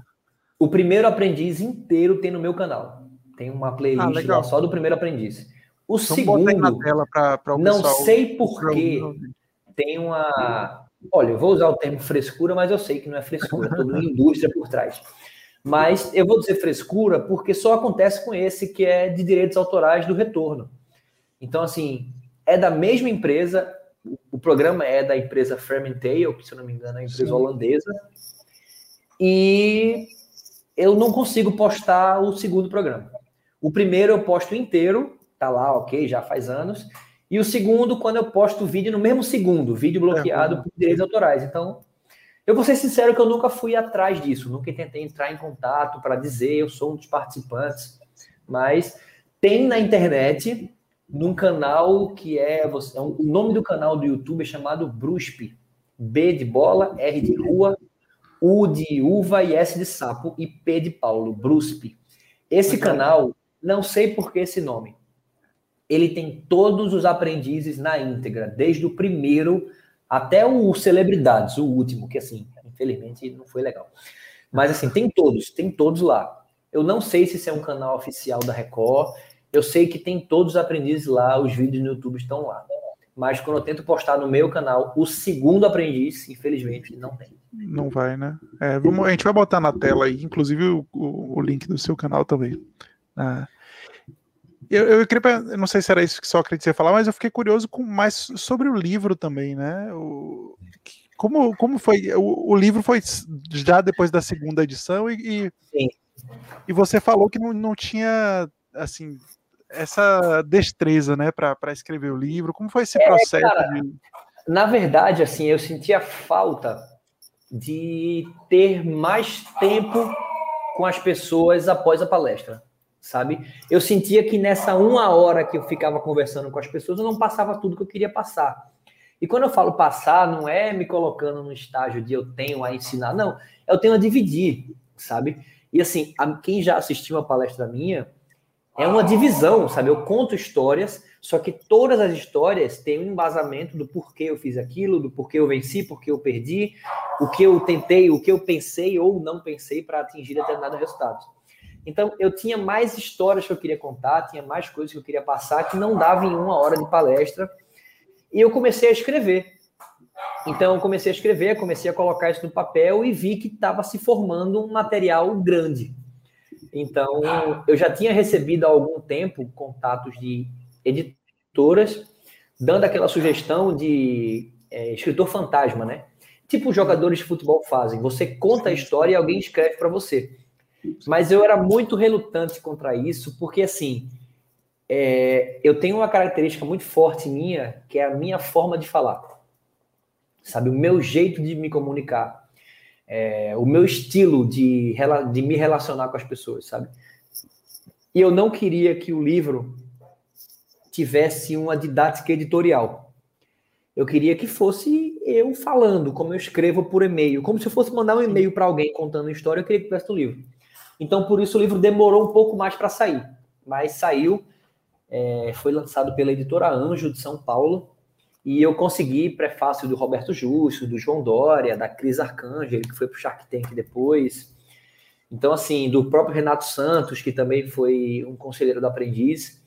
Cara, então foi. Eu fiquei super feliz com o resultado do livro. O nome do livro é De Aprendiz ao Sucesso: 12 Passos para Transformar a Sua Carreira. E quando eu falo 12 passos para transformar sua carreira, não é uma fórmula de bolo, tipo, faça isso que vai dar certo. Claro que não, sou completamente averso a isso. Mas são 12 passos que com certeza vai combinar e vai gerar uma reflexão positiva com alguma coisa que você faz, sabe? Então, são passos que me fizeram atingir um resultado que eu acredito ser muito válido para a minha carreira e que me conseguiram ter e que me fizeram ter resultados que muitas pessoas não tiveram e que quiçá não terão. Tenho que falar isso porque é um, é um resultado que ficou público nacionalmente. Então é um livro simples, tá? Um livro fino, um livro simples de ser lido. É, e uma coisa que eu, o feedback que eu mais gosto de ouvir, que as pessoas dão, é caramba, parece que eu estou ouvindo a tua voz quando eu leio. E essa é a minha intenção sabe? Eu não queria que alguém lesse e dissesse, caramba, esse é o novo Paulo Coelho. Não. Eu quero que leiam e digam, putz, isso, é, isso aqui é ele falando, velho. É a mesma coisa que ele me falaria num áudio de WhatsApp e é o que está escrito aqui, sabe? Então, Entrando eu... no seu site, ainda consegue comprar o livro, tudo certinho, né? Consegue. Ou entrando em contato direto comigo pelo Instagram, no link da bio do Instagram tem. Na verdade, no site eu ainda vou atualizar o link direto para compra. No site uhum. tinha essa área de venda, mas não está funcionando. Por enquanto está no link da bio e tá tem na Amazon também. Mas entrando em contato comigo pelo Instagram, no link da bio e vai voltar para o site em breve o link direto para compra. Ah, beleza. E, e, Rodrigo, a gente está aproveitando bastante de você aqui, porque a gente nunca tem, não sabe quando é que vai ter essa outra oportunidade, né? A gente provavelmente já deve ter estourado um pouquinho aí o, o, o tempo, mas só mais um pouquinho. Vamos embora. Vamos aproveitar. Lembra que nós somos conterrâneos, né? Minha família é toda de Pernambuco, de Garanhuns, Garanhuns. Paulista e Águas Belas. Eu não sei se você Cara, conhece Garanhuns, cidade menor, mas Garanhuns com certeza você já deve Garanhuns ter Garanhuns foi a minha Primeira Europa aqui, assim. Tem um festival de inverno em Garanhuns, né? Que fica, é bem tem. famoso aqui. Ainda tem. E a minha mãe, ela é muito fã de Ney Mato Grosso. Muito fã, assim, hum. que é um intérprete fantástico. E quando eu era, acho que eu tinha meus 14 anos, ela falou, vamos pro festival de inverno comigo? Eu falei, pô, vamos, né? Para mim, frio era ar-condicionado, né? Porque aqui em Recife, quando dá 25, já é luva, bota, casaco. Salvador. Aqui é, é. E assim, eu fui para lá com um casaquinho, o mesmo casaco que eu usava na sala de aula quando o ar-condicionado estava frio. Cara, começou a chover. Se eu não me engano, bateu, sei lá, foram 14 graus. Nossa, velho, é uma lembrança triste, assim, de Garanhuns, que, assim, eu não passei bem, não. Não foi um frio que eu fiquei feliz, não. Isso é uma característica do festival de inverno, porque além de ser muito frio, porque lá é uma cidade que fica no alto e é muito fria mesmo. O pessoal brinca que é a Suíça, Isso. a Suíça pernambucana, porque é muito frio. O ano todo é frio, mas assim no, no, no, no inverno, no, no, festival de inverno, além do frio tem a chuva. Então torna-se ainda uma situação mais. Aí mas é eu comprei uma luva, aí a luva ficou molhada, aí eu quero para esquentar, ficou mais frio. Nossa senhora, velho. é. E, e, vem cá, quando você voltou, tudo, primeiro programa, segundo programa, tudo beleza, voltou, com certeza no segundo programa continuou dando palestras. Você tinha alguma empresa gerenciando essas palestras que você dava, assim, ou era tudo você mesmo? Cara, já teve muitas, mas na verdade nunca teve nenhuma. É porque, assim, é, o gerenciamento das palestras foi muito importante para mim. Quando eu falo que não teve nenhum, é obviamente brincando. É que durante um tempo foi muito importante alguém para controlar o processo de contratação, definição de data, contrato mesmo juridicamente falando, passagem, horário de ida, horário de volta. Então, era um processo muito mais de assessoramento do que de agenciamento. Hum. Porque é, eu esperava que as palestras fossem surgir de maneira maior, um número maior, graças ao assessoramento, ao gerenciamento das, palestras. Mas acabava que a grande maioria das demandas vinham de para mim mesmo, sabe? Por exemplo, eu faço uma palestra e dessa palestra saem mais quatro eventos. Desse evento sai mais um cara que quer fazer um evento ano que vem. Então, assim, o que foi muito importante para mim foi esse gerenciamento de atividade mesmo, esse, esse assessoramento de coisas que enquanto eu estava trabalhando, que em momento algum eu deixei a, carreira executiva e nem tenho intenção, eu acho que é muito frágil eu subir num palco para falar de vida profissional sem ter uma base profissional, sem estar no dia a dia de mercado, sem estar levando porrada e ganhando, e ganhando dinheiro como deveria estar. E, infelizmente, eu vejo muito isso no mercado de trabalho, sabe? No, desculpa, no mercado de palestras. Vejo muita gente ensinando a ganhar seu primeiro milhão sem nunca ter ganho um milhão. Muita gente ensinando a, sei lá, sabe, a ter sucesso nas redes sociais e tem 300 seguidores. Então, assim, é, um, é um, uma bola de neve, sabe? É uma tristeza ver gente vendendo isso e uma tristeza ver gente comprando. Então, o mercado fica aquecido de pessoas que vendem o que não sabem entregar e de pessoas que compram de pessoas que não sabem vender. Então, assim, é, então eu sempre dei muita atenção a, a, tipo, nunca foi minha intenção, mesmo quando o fluxo de palestra estava muito alto, sabe? Nunca foi minha intenção, vou parar de trabalhar e ficar só com palestra e ter uma vida de rockstar. Eu sempre preferi me desdobrar e era punk, tipo assim, era punk conseguir associar isso à empresa, tipo, ó, hoje eu vou ter que ficar dois dias fora porque é minha palestra numa cidade que para chegar eu tenho que viajar uma noite antes, tal. Então rolou muita treta, muito mal-estar na empresa também, mas eu sempre consegui lidar. Mas respondendo diretamente a sua pergunta, eu tive sim um assessoramento de organização, mas uma empresa que vendia minhas palestras, sendo muito sincero, até hoje eu queria. Sabe, até hoje eu queria alguém para tocar isso aí, mas nunca encontrei. E agora vamos falar de música, né, para a gente encerrar aí. Aí sim, é, agora sim. O que, que você, o que, Essa... que, você escuta? O que é que você, qual é o estilo de música cara, que você curte? Eu sou um cara eclético, mas ao mesmo tempo eu tenho que eu, eu, eu aceito, não vou mentir. Eu sou meio preconceituoso musical. sabe, isso é uma carga triste que eu carrego e que eu não consigo mudar, sabe assim. É, essa música muito da moda aí que tá muito em alta, assim, é tem ritmos de, de, muito de farra, assim, de festa, de palavrão, de sacanagem. Eu sou meio preconceituoso, não vou negar. Acho que eu sou meio velho, ranzinza nisso. Mas eu gosto de tudo, velho. Assim, eu gosto muito de rock internacional, Foo Fighters, Silverchair, Pearl Jam, Pink Floyd, Beatles.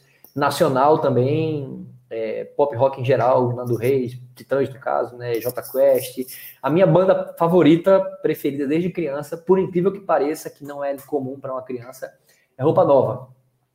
Ah, então, legal. assim, eu sou muito fã de Roupa Nova e Roupa Nova tem uma, um traço é, na minha personalidade que eu, eu toco bateria e canto por causa do Serginho. Então, eu comecei a tocar bateria com 12 anos e o meu irmão é cantor. Meu irmão, ele é, é assim, desculpa o termo, ele é foda, assim, ele é. Ele toca muito, ele canta muito, ele compõe muito, assim, ele é muito mais talentoso do que eu. E eu, assim, eu tive, tinha um timbre de voz bacana, só que meu irmão sempre foi o cantor da casa. E graças ao Roupa Nova, eu tentei começar a me arriscar cantando, montei uma banda que fazia show em, acho que eu, eu tinha 15, 16 anos, a gente fazia show, show em casamento, aniversário de 15 anos, festa de aniversário, e a gente foi tocar uma música, lembra, eu lembro até hoje da música, a música de Mascavo, Asas, você parece um anjo, só que não tem asa, ai, ai, E o cantor falou, pô, eu não consigo chegar nesse tom. Tu quer cantar ela? Eu fiz, pô, traz o microfone que eu canto. E aí eu me tornei, nesse momento, um baterista cantor. Né? E isso é uma frase que eu acho, assim, incrível do Serginho, que ele fala, eu não sou um cantor que toca bateria, eu sou um baterista que canta, sabe? E isso é exatamente quem eu sou, assim, eu, eu, não, eu não sou um cantor, eu sou um baterista que também canta. E é um grande sonho, assim, meu, conhecer, se alguém estiver ouvindo aí, assistindo, conhecer Roupa Nova. Cara, eu tinha dois grandes sonhos, assim, de infância. Conhecer o Serginho e conhecer o Tafarel que eu também o sou goleiro desde criança. Você conheceu. Cara, acho que foi um dos melhores dias da minha vida, assim, velho. E a história do Tafarel, as pessoas pedem para eu colocar na palestra, velho, a história do Tafarel. Porque a história do Tafarel, sim, é, foi um processo, velho, de foi, estratégia. Aqui foi aqui em Salvador. Foi aí em Salvador, foi aí em Salvador. Cara, foi incrível, assim, velho. Eu como tra... vou resumir, tá? Porque para não estourar muito tempo. Deu, então depois você corta isso aí e não bota na edição. Não, fica é... à vontade. É o tempo não, seu aí. O tempo aqui é o seu. A é. gente aqui tem tempo à vontade. Cara, eu como trabalhava com jornalista esportivo, eu sou é, é muita coisa para falar. Eu sou formado em jornalismo. Minha formação acadêmica Sim. é jornalismo. Não tem nada a ver com administração, com marketing, nada. Então, como eu trabalhei um tempo como jornalista esportivo, eu conheci um cara que conseguia um contato de um assessor da CBF. E eu fui meti a cara dura, velho. Falei que é, me passaram seu contato para ver se eu consigo conhecer o Tafarel tal. expliquei que, voltando, né? Eu sou um apaixonado pela seleção brasileira. Eu não torço para time nenhum de futebol, nem esporte, nem Santa, nem Náutico, mas eu sou um apaixonado pela seleção brasileira. A minha capinha do celular é da seleção brasileira. E assim, eu acompanho a seleção o máximo que dá. Para duas Copas, é, jogos das eliminatórias, já fui para, sei lá, mais de 10 ou 20 jogos de eliminatórias e tento acompanhar sempre, Copa América também, tá, Olimpíadas, o que for. E meu sonho sempre com o Tafarel, eu peguei e falei para eles, né, que estaria, iria para o jogo em Salvador, não ia nada, até agora não, ia, não tinha ingresso comprado, não tinha nada. Que iria para o jogo de Salvador e me passaram um contato dele para tentar conhecer o Tafarel. Aí o cara que, que viu essa mensagem, por sorte, ele não perguntou quem foi que passou meu contato. Ainda bem, velho, que eu ia sumir. Aí ele fez: Olha, eu não vou estar em Salvador. Converse com tal pessoa, que vai ser o assessor que vai estar lá. Aí, opa, já deu o primeiro passo. É. Falei com o cara, aí o cara fez. Não sei se consigo e sumiu. Sumiu. Nesse processo, eu pensei, pô, eu quero ir para o jogo, independente de conhecer o Tafarel ou não e fechei duas palestras em Salvador. Beleza. Aí, com a palestra, eu já estava indo com tudo pago, ótimo para mim, tal, ia para o jogo. Hum, sei lá, acho que um dia antes da minha viagem, o cara respondeu: chega aqui no hotel de meio-dia que o Tafarel vai estar tá saindo do almoço para você conhecer ele. Nossa, velho, eu me tremi tudo. Só que a minha palestra era às 11, velho. Aí eu falei com a equipe lá, galera, é meu sonho, velho conhecer o Tafarel, vamos mudar o horário da palestra aí. Mudaram para 10 e meia a palestra e os organizadores foram me levar de carro lá, na, lá no evento, no hotel. Nossa. Cara, eu sei que eu cheguei lá, na porta do hotel. Olha, você não tem nenhum, ninguém com seu nome aqui com permissão para entrar, não. Aí eu, não, velho, não fala isso não, mentira. E mandaram mensagem pro cara. E um tracinho só. O cara nem, visual, nem chegava as duas mensagens. Meu irmão, me bloqueou, velho.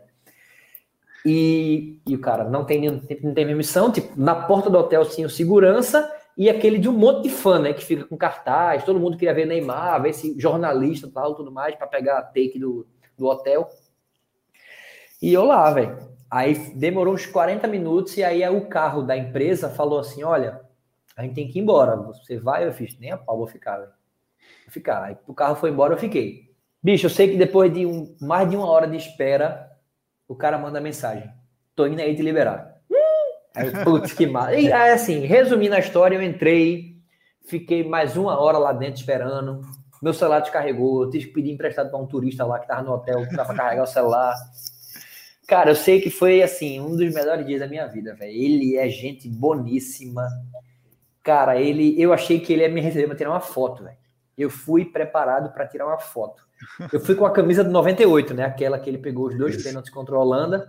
E na hora que ele me viu com a camisa, ele fez: caramba, essa camisa é clássica tal. Aí eu já fui tirando o celular para tirar uma foto, né? Porque acabou o almoço, ia subir para dormir e tal. Eu pedi para a gente tirar uma foto, a gente tirou. Aí ele fez: senta aí para a gente conversar. Cara, foi assim. Eu não consigo nem falar, sabe coisa de fã, criança? Era eu, assim.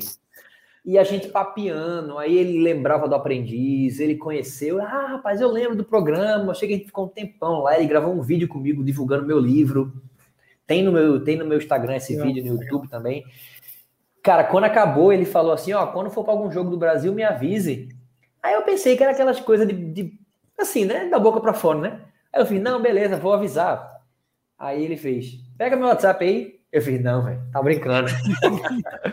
Cara, eu tenho o WhatsApp do Tafarel, velho. Eu dei parabéns para ele. Semana passada ele respondeu falando meu nome, velho. Obrigado, Solano. Então, assim, cara, isso é uma. Eu falo até hoje e fico emocionado. Pô. Então, assim, mesmo, do mesmo jeito que eu tenho com o Tafarel, eu tenho com o Serginho. Só que eu tenho uma pulga atrás da orelha. Porque, assim, o Tafarel, todo mundo fala que ele é muito gente boa. E realmente, eu conheci ele fiquei mais fã ainda. O Serginho falam que é meio chato.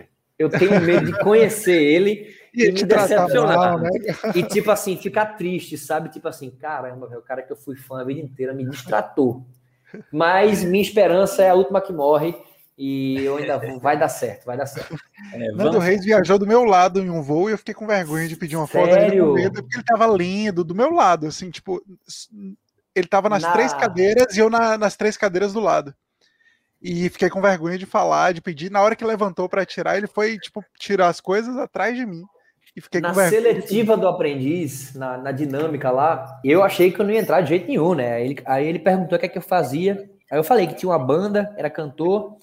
Aí ele fez, ah, é, canta uma música aí pra gente. Aí eu tava brincando, velho. Em resumo, pedindo pra eu cantar. E eu cantei uma música do Nando Reis. Cantei Por Onde Andei, que eu tocava ela na minha banda. Então, assim, gosto muito do Nando Reis também, mas eu não sou fã, não vou mentir. Mas não, é um cara que se eu visse, eu ia também é, pedir para tirar uma foto, eu queria papiar, sem dúvida nenhuma.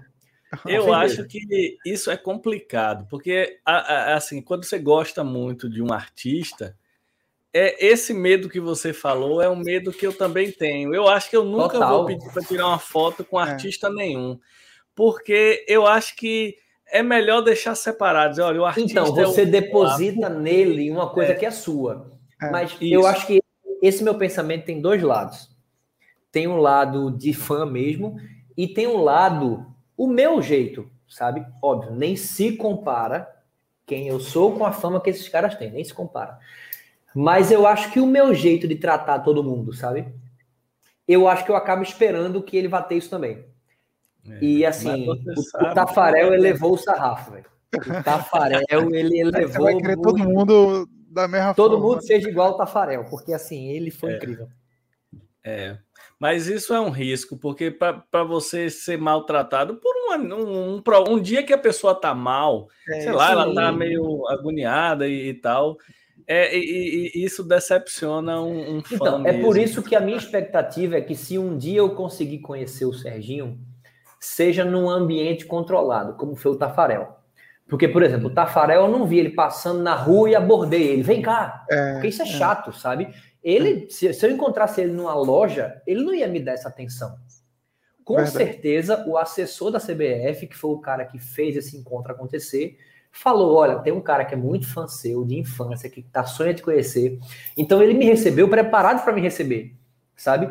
Por isso que eu tenho um sonho de conhecer o Serginho e eu queria que viesse de um jeitinho assim também arranjado, sabe? Por exemplo, alguém que está aqui ouvindo né? dissesse: da, não, pô, a minha esposa é amiga da empresária. Aí a empresária falaria com ele quando ele viesse para Recife, ele saberia que iria me receber para ele tentar ser legal, sabe? É, eu descobri, eu tenho uma aluna que eu descobri que o pai dela é produtor e, e produz vários shows. Ele produziu o show do Engenheiros do Havaí. Eu sou, na verdade, Putz, do, sou fã também, velho. Fã, muito fã. fã. Eu até livro e tal. E aí eu comentei com ela, né? Eu, eu fui orientador dela, inclusive, do TCC. Eu falei, rapaz, manda seu pai, manda seu pai produzir outro show desse. Eu sou fã. Cara, e, e, quando ele voltar agora, ele vai estar muito mais acessível, velho. Que ele não tá mais pop na é, mídia. É, é. Putz, Já falei com ela, próximo show eu vou querer. Eu... E Nossa, ela, tem, ela, ela, nem conhece direito e tem foto com ele. Eu, rapaz, tá aí uma banda que eu sou fã também. Essa muito. Putz, Engenheiros é muito bom, é muito bom.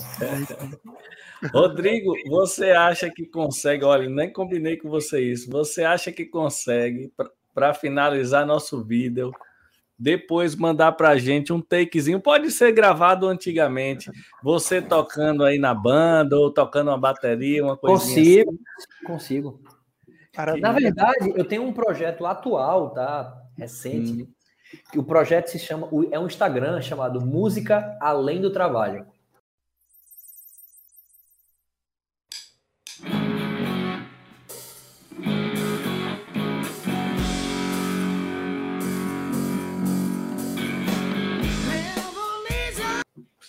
E a filosofia dele é exatamente o, o título dele. É, eu, junto com um amigo meu, Emerson, mais conhecido como Messinho, meu amigo de infância de bairro, a gente percebeu que nós não somos os únicos músicos frustrados. Ah, Tem mais uma gama de pessoas que adoram Você tocar. Você tá falando com dois agora. E que não tem oportunidade, que assim, que a vida atropelou, que ah, hoje eu não tenho mais como ter uma banda, ir para estúdio, ensaiar. Então, o Música Além do Trabalho, a gente faz gravações semanais, a gente tenta ser semanal quando o ritmo de trabalho permite com cantores convidados, com baixistas convidados, tecladistas convidados, guitarristas convidados. Então eles escolhem a música e a gente faz a gravação completa. Então a gente oferece para essas pessoas e para a gente também é massa que a gente está gravando a oportunidade deles terem uma gravação de estúdio. E cara, modéstia à parte, se você entrar no Instagram e ver a, a, a qualidade da gravação, a é fantástica, velho. Assim, como é? é Fala uma... de novo para a gente colocar aqui na tela. Música Além do Trabalho. É um projeto 100% caseiro, tá? Todo mundo grava em casa, eu gravo nessa batera, a galera grava de celular, só que vem para um programa de edição, é um passatempo meu que eu aprendi na pandemia, nunca tinha mexido. E aí a gente faz efeito, coloca reverb, o que precisar. Claro, tem músicas que ficam melhores do que outras, porque alguns são melhores do que outros tem cantores melhores do que outros, tem baixistas melhores do que outros, etc. Mas o foco do projeto não é perfeccionismo, é realização. Então, assim, tem pessoa. A gente está com uma fila de 40 e poucas músicas. A gente já gravou com mais de 30 estados. A gente foi convidado ano passado por um evento dos Estados Unidos para fazer o show de abertura desse evento, o show online então a gente fez cinco músicas, gravou e passou nesse evento para mais de sei lá, tantas mil pessoas. Então é uma brincadeira, mas que é muito bem feita, sabe? É, a gente sempre pede um mínimo de afinação, né? O óbvio, não tem como eu cantar fora do tom, infelizmente. É um projeto caseiro, mas para quem toca, quem toca e quem canta. Então, assim, você, se você for folheando o projeto, passando os vídeos, cara, tem, muito, tem muita sonzeira. Para esse projeto, eu abri um pouco mão do meu preconceito musical. A ideia do projeto era só vai tocar pop rock, que é o que a gente curte, tanto eu quanto ele. Ele tem uma abertura, um leque maior de musical, mas eu sou mais chato. Mas a gente já tem tocado sertanejo, forró, brega. O que o pessoal pede, a gente toca. Tem que sair. Adapta, né? Adapta. Mas eu vou procurar também uns vídeos antigos. É porque eu tenho uma frustração que, assim, é muito boa. Não tenho do que reclamar. Mas essa bateriazinha eletrônica não se compara não é a mesma coisa, né? não é a mesma coisa da porrada todo, da bateria acústica. Não tem condições, velho. Então, assim, ela é perfeita para um apartamento, porque eu faço uma, grava uma gravação captada direto na mesa de som, sem precisar microfonar cada, cada tambor, mas não se compara, assim, não se compara. Então, assim, é uma, é uma parada que me faz falta. Você falou isso. Mas do, eu mando, eu vou mandar, vou mandar. Você falou isso dos músicos frustrados, e eu lembrei que não, não só, só eu e Sócrates, não. Eu dou aula em uma faculdade daqui de Salvador e a gente formou uma banda só com os professores. Então que tem massa, eu, a guitarra, outro no baixo, outro no... E a gente ia fazer o primeiro show, aí veio a pandemia e, e, ia ser num evento da faculdade. A gente até gravou uma coisinha e botou no evento online, mas não é a mesma coisa, né? Não é, não é, nem se compara. Se eu já chamei até só que um ensaio. Cara, e assim, é trabalhoso, né, para gravar online. Essa gravação online que a gente é. faz é. O pessoal só vê o resultado final, mas a cozinha é igual uma gravação de estúdio, velho. A gente define metrônomo, porque se não for com metrônomo não fica sincado. A gente grava rascunho, grava primeiro a cozinha completa, batera, batera guitarra, baixo, quando tem teclado, quando tem piano, a gente já botou sanfona. Depois, por último, manda pro vocal. É, é, é puxado, mas é um passatempo, sabe? É gostoso. Eu fico horas aqui, tipo, eu tô, eu tô num computador e no computador ao lado é meu pessoal. Então, eu tiro esse fone, boto esse outro e começo a edição, velho. Fica aqui na ilha de edição, é uma brincadeira, assim, é legal pra caramba. É, isso é, isso é ótimo. Bom, Velho, muito obrigado. Foi um, um bate-papo muito prazeroso. Espero que você tenha gostado também. Oh, demais, velho. Passamos o tempo aí valendo, mas foi muito, muito bacana. Foi um papo muito gostoso, muito massa. Foi muito legal. É essa vibe do nosso podcast. A gente, nós somos professores, temos outras atividades, inclusive outras atividades na internet. Mas o podcast ele começou assim: ó, vamos chamar pessoas e não vamos conversar de assuntos vamos conversar de é. pessoas. Eu não, nem imaginei que você tocava, que você ia estar ainda falando de bateria, porque eu acho que a gente aprende muito quando a gente conversa com pessoas. Cada pessoa tem uma história gigantesca. Né? E um assunto então, puxa o outro. Né? Um assunto... E um assunto puxa o outro. Você vai falar aí de um projeto que eu acho sensacional. Se a gente for procurar qualquer prédio que a gente mora, tem um monte de músico que é tocava um tempo e depois, pela correria, não tem onde ensaiar, não tem. Cara, aí foi assustador, online, a, a, gente começou convidando os amigos. Aí, por exemplo, um amigo postou no Instagram dele. Aí a galera, ei, pô, como é que vai participar? Hoje, sério, das próximas 10 músicas que a gente vai gravar, dois são amigos e oito são desconhecidos que entraram em contato e disseram, eu quero participar. Então, assim, é massa. É um risco que a gente corre. Pode ser que a pessoa não, não seja tão boa assim mas a gente se diverte. Certo. Rodrigão, foi um prazer, viu? Até a próxima. Que se vier em Salvador, vamos marcar alguma coisa Vou, aqui. com um certeza. pessoalmente. Grande abraço. É, Obrigado. Demais. Vem em Salvador, agora vem com tempo livre, que você é, vai conhecer mesmo. Cara, Cinco então, palestras isso, e dez é um reuniões, aí vai ficar assim. difícil. Isso é um problemaço, porque, por exemplo, eu vou fazer palestra, aí eu hoje conheço muito estado, muita cidade, graças às palestras, mas eu não conheço nada, velho. Eu só conheço o hotel, o aeroporto e o pátio de eventos. Então, assim, eu fui fazer uma palestra no Japão e eu falei, bicho, eu só tenho que ficar no mínimo 10 dias lá, velho. Porque, pô, você ir pro Japão, 35 horas de voo só de ida, para fazer a palestra e voltar, aí foi massa, eu consegui curtir. Mas, assim, eu tirei férias para isso, né? Nas palestras normais, que são de final de semana, conciliando com a empresa, então, assim, é bate e volta, velho. Chegou de manhã, faz a palestra, aí o pessoal diz: Ah, tu conheceu o museu tal coisa, se tu andasse 50 quilômetros tinha uma praia. Pô, não conheço nada. Véio. Então, assim, eu sou um conhecedor fake. Eu conheço muito lugar e não conheço nada, na verdade. Não conheço nada, né? É, não conheço não. nada. Normal. Salvador vai ser uma das que você vai conhecer, então. Boa, tomara. Valeu, meu velho. Valeu, pessoal. É um prazer. É mais.